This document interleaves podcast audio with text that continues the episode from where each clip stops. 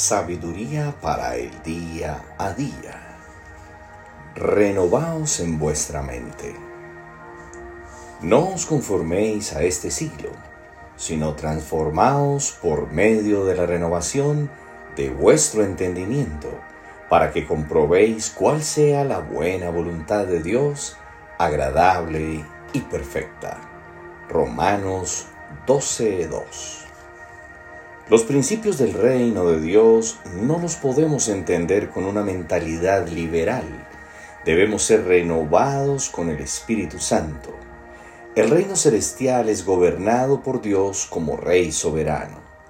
Él es quien tiene toda la autoridad y pone en orden su creación.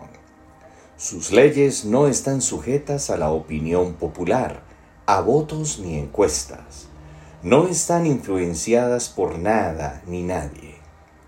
Como creyentes necesitamos ser instruidos en los principios del reino porque la sociedad produce en nosotros la cultura del mundo que va en contra del reino de Dios.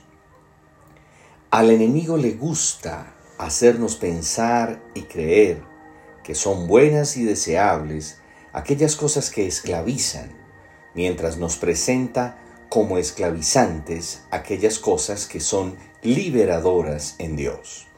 Si intentamos vivir como creyentes con la mentalidad en la cultura del mundo, seremos ineficaces y estaremos en situación de peligro al perder nuestra protección porque nos desconectamos de Dios, quien es la verdadera fuente de vida.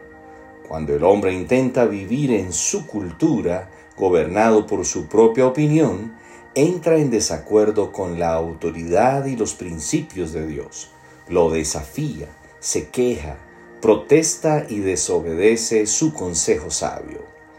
La verdadera libertad la encontramos al someternos voluntariamente a Dios. Solo Dios nos hace libres de toda esclavitud, del pecado y de la muerte.